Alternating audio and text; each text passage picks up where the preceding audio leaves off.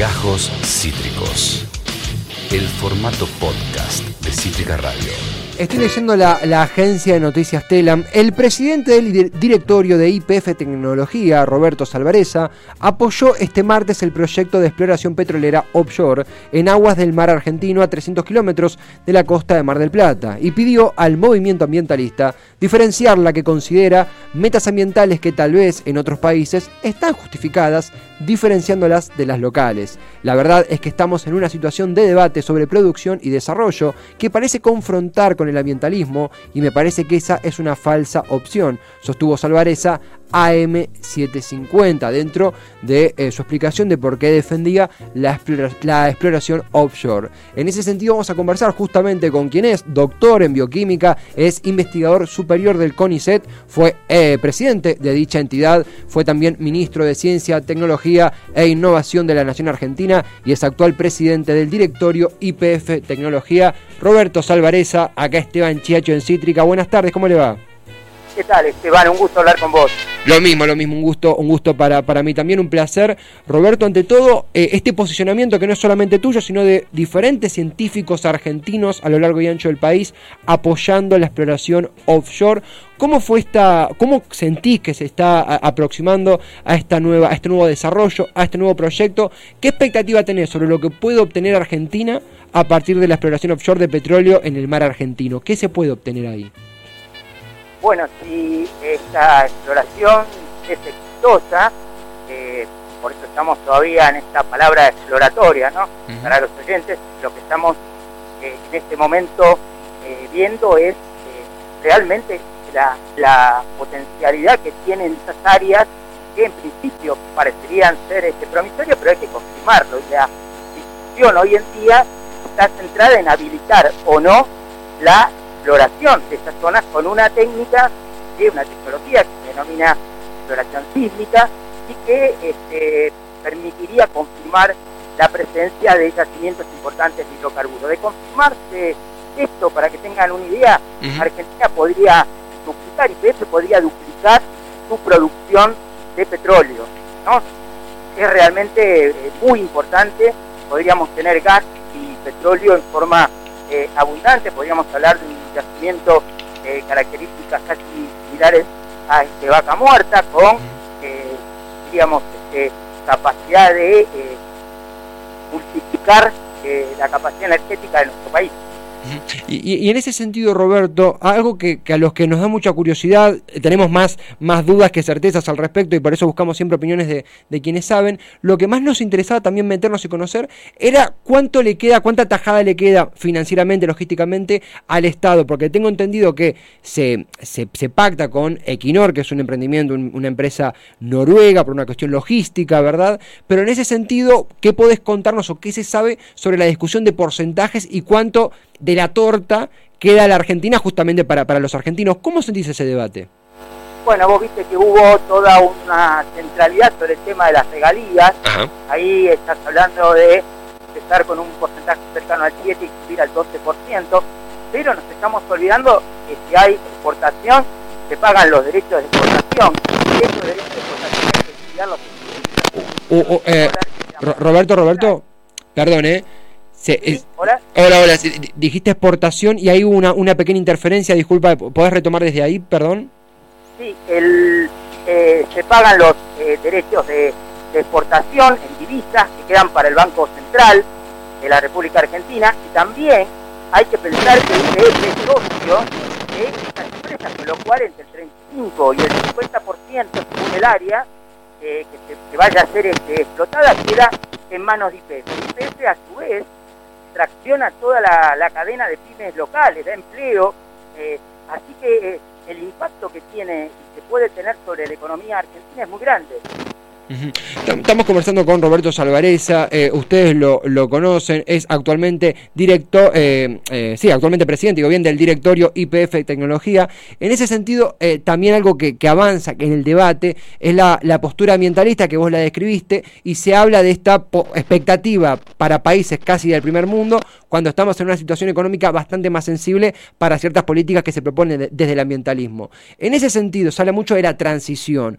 ¿Cómo ves el arribo de a, las energías verdes, la transición a energías verdes en el contexto económico actual? ¿Cuáles son las principales falencias, las principales fallas que sentís que hay que, atender y cuáles sentís que son los caminos para, si es así, lograr esa transición?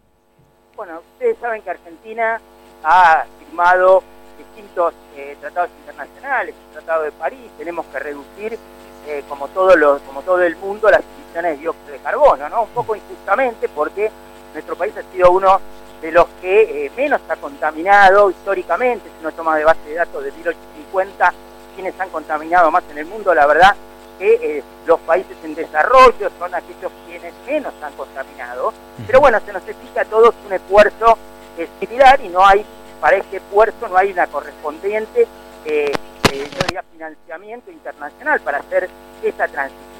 Argentina está trabajando muy fuerte en energía renovable, estamos trabajando muy fuerte en el tema solar, el tema eólico, simplemente para que los clientes tengan idea, IPF Luz, que es la, empresa IPF que genera eh, electricidad, tiene tres eh, parques eólicos en este momento en funcionamiento. El otro día en San Juan eh, abrió, está trabajando en un parque solar, Argentina en este momento ha logrado en generación de energía eléctrica aproximadamente el 10% de energía renovable. O sea, se va avanzando, pero esa transición requiere financiamiento.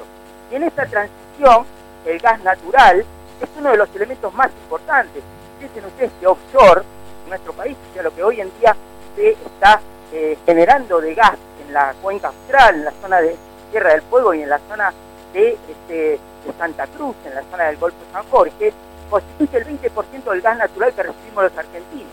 Entonces, Argentina tiene que trabajar sobre esos recursos, sobre el gas natural, y votar sobre estos, ¿eh? incrementar la generación que tiene de energía y con esos, con esos recursos tratar de este, poder avanzar en eh, toda esta transición energética que requiere inversiones muy importantes.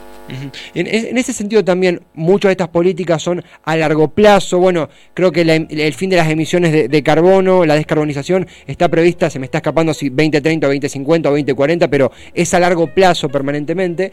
Eh, me alarma, a, título personal, no, pero imagino que a varios les pasa del otro lado, el hecho de que Argentina constantemente cambia por elecciones, ¿verdad? De, ritmo político.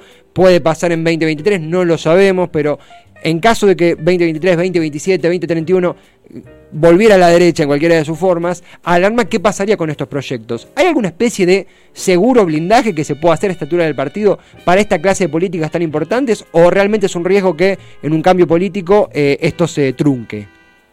Mira, la, eh, la decisión de Argentina de avanzar en energías renovables hace años que este, tiene un compromiso y que ha ido avanzando más allá de las eh, digamos, de los cambios eh, políticos. ¿no? Eh, ha, habido, eh, durante la época del gobierno de Cambiemos, ha habido una apuesta también al, tema de las energías renovables y la verdad que ha sido continuado por este gobierno. me parece que esto tiene que ser una política de Estado. Argentina tiene un grave problema energético en cual se limita el desarrollo económico, que también limita el acceso a la energía a todos los argentinos. ¿Recuerdan ustedes esta discusión que teníamos con Cambiemos sobre eh, las tarifas eléctricas, hecho que tenía que ser un acceso, un acceso para todos, que la energía es un derecho humano y que tiene que ser accesible a todos. Entonces, más allá de la, de la discusión eh, de este tipo, lo que, lo que sí eh, se está manteniendo es una decisión del país, que aparte tiene firmados compromisos internacionales, de avanzar en el desarrollo de las energías renovables. Así que en ese sentido yo creo que esto va a seguir, va, va a ser una una política de Estado. Lo importante es poder financiar toda esa transformación y durante el, el interín se ocurre esa transición que vos estás planteando con un horizonte 2050, eh, con países que están apostando al hidrógeno, que están apostando a eh, nuevas eh, formas de energía que no emiten dióxido de carbono. en ese, en ese interín tenemos que manejar de la manera más racional nuestros recursos naturales. Bueno, aquí tenemos una gran este, posibilidad podemos tener un eh, yacimiento muy importante de gas y petróleo y Argentina al menos tiene que conocer, Argentina no merecemos el derecho a conocer qué, qué recursos tenemos. Y lo que hoy en día está en discusión y puso eh, de alguna manera freno la cautelar fue eh, que los argentinos podamos saber esto, ¿no? ¿Qué, recursos tenemos ahí en el mar argentino. Te, voy por ese lado. Había una pregunta de cierre, pero voy por ese lado porque es interesantísimo conocer desde, desde tu lugar, desde el gobierno también la posición, porque es cierto, hubo una cautelar que frenó la investigación, la exploración petrolera offshore, eh, eh, desde la cartera de mm, sí, de desarrollo de la cartera también que cabeza Matías Culfas, además se, se indicó que se iba a ir, se iba a apelar a ese, a ese, a, ese, a esa movida judicial. Pero, ¿cómo, ¿cómo te sentís vos al respecto? Algo que debatimos mucho acá, que es que la matriz productiva y, la renovación de la matriz productiva y la diversificación de la matriz productiva se debate en una, en una mesa entre, entre jueces. Digo, pareciera que hay una falencia ahí. ¿Lo ves así? ¿Cómo viviste el fallo judicial? ¿Qué opinas al respecto? ¿Qué te dejó esa, esa situación? Bueno, yo creo que aquí, eh, como vos lo planteabas al principio, hay organizaciones ambientalistas cuyas sedes están en los, yo diría, en los países del norte y que tienen una mirada sobre el medio ambiente que eh, desde Argentina cuesta, cuesta muchas veces justificar por, las, por los eh, problemas socioeconómicos. Nosotros tenemos que atender no solo el cambio, el, cambio de la matriz energética, sino también cumplir con las deudas socioeconómicas que tiene tiene nuestro país. Por lo tanto, el, hecho de que una, una organización internacional como Greenpeace eh, eh, eh, interpongan una, una cautelar, lo que hace bueno es frenar la posibilidad de que hoy los argentinos podamos conocer cuáles son los recursos energéticos que tenemos en nuestro país. Me parece que después esa foto muy lamentable, en la cual el juez con uno de los abogados ambientalistas y, una, y un reconocido analista de, de, de, en la oposición, una foto muy,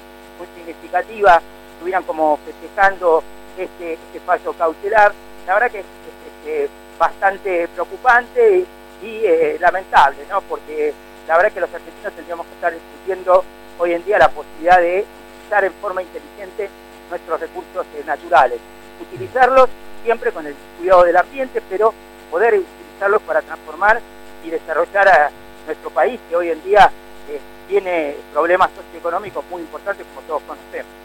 Roberto, la, la, última, sabemos que son días súper movidos, la, nomás consultarte por algo que un poquito ya veníamos conversando, pero para darle un cierre, el debate por la matriz productiva es algo que estamos observando, no solo en gente que está en el tema, profesionales, sino también en el piberío, en, chicos y chicas muy jóvenes que entienden que la diversificación o que el, actual modelo agroexportador, por así decirlo, tiene falencias, tiene crisis y podemos, necesitamos generar puestos de trabajo, generar divisas, generar ingresos. En ese sentido, ¿Ves que es un debate que desde el gobierno se puede dar a lo largo de este año? ¿Crees que es a largo plazo? ¿Cómo sentís las chances, si querés, desde el oficialismo de dar este debate y de lograr la diversificación? ¿Es algo alcanzable o es algo que hay que trabajar en el largo plazo? Mira, yo creo que hay que hacerlo, es una necesidad. Eh, como vos decís, eh, tenemos una parte eh, muy importante de la sociedad preocupada por el medio ambiente. Mm. todo el mundo que le preguntás está preocupado por el tema ambiental, pero también cuando le preguntas está preocupado por la economía, por el desarrollo, por el empleo, por el futuro de los chicos. Entonces me parece que tenemos que sentarnos, debatir y encontrar un camino inteligente para que nosotros, que tenemos distintos desafíos que los países del norte, podamos cumplir con nuestros acuerdos en cuanto a materia eh, medioambiental, pero también hacerlo saldando las deudas que tenemos, ¿no? Tener este, este ambientalismo con todos adentro, con una sociedad inclusiva. Y eso necesita también de este, la inteligencia de todos nosotros para ponernos de acuerdo. Por eso muchas veces no queremos ir a un debate, a un enfrentamiento, sino plantear esto, buscar las alternativas para poder producir conservando el medio ambiente, para poder tener este, este planeta que queremos, pero también con, con, una, con una sociedad que se ajusta a inclusiva. Roberto, primero eh, agradecerte a vos, también a Nicolás de tu equipo de prensa que muy gentilmente nos enlazó. Esperábamos mucho, mucho esta nota, se pudo dar. Eh, ojalá se repita próximamente de nuevo. Gracias totales y será hasta la próxima, si te parece. El saludo desde Cítrica. No, por favor, muchísimas gracias a ustedes, ¿eh? porque es un debate muy interesante mm. para todos los argentinos. Así que cuanto más lo, lo, podamos poner en la mesa y discutir y hablar, mejor, mejor nos va a ir como sociedad. Exactamente. Un abrazo gracias. Lo, mismo, muchas gracias a vos, eh, Roberto, que es, que es Roberto Salvareza, es doctor en bioquímica, es investigador superior del CONICET, eh, fue presidente de dicha entidad, fue ministro de Ciencia, Tecnología e Innovación de la Nación Argentina y actualmente preside el directorio de IPF Tecnología.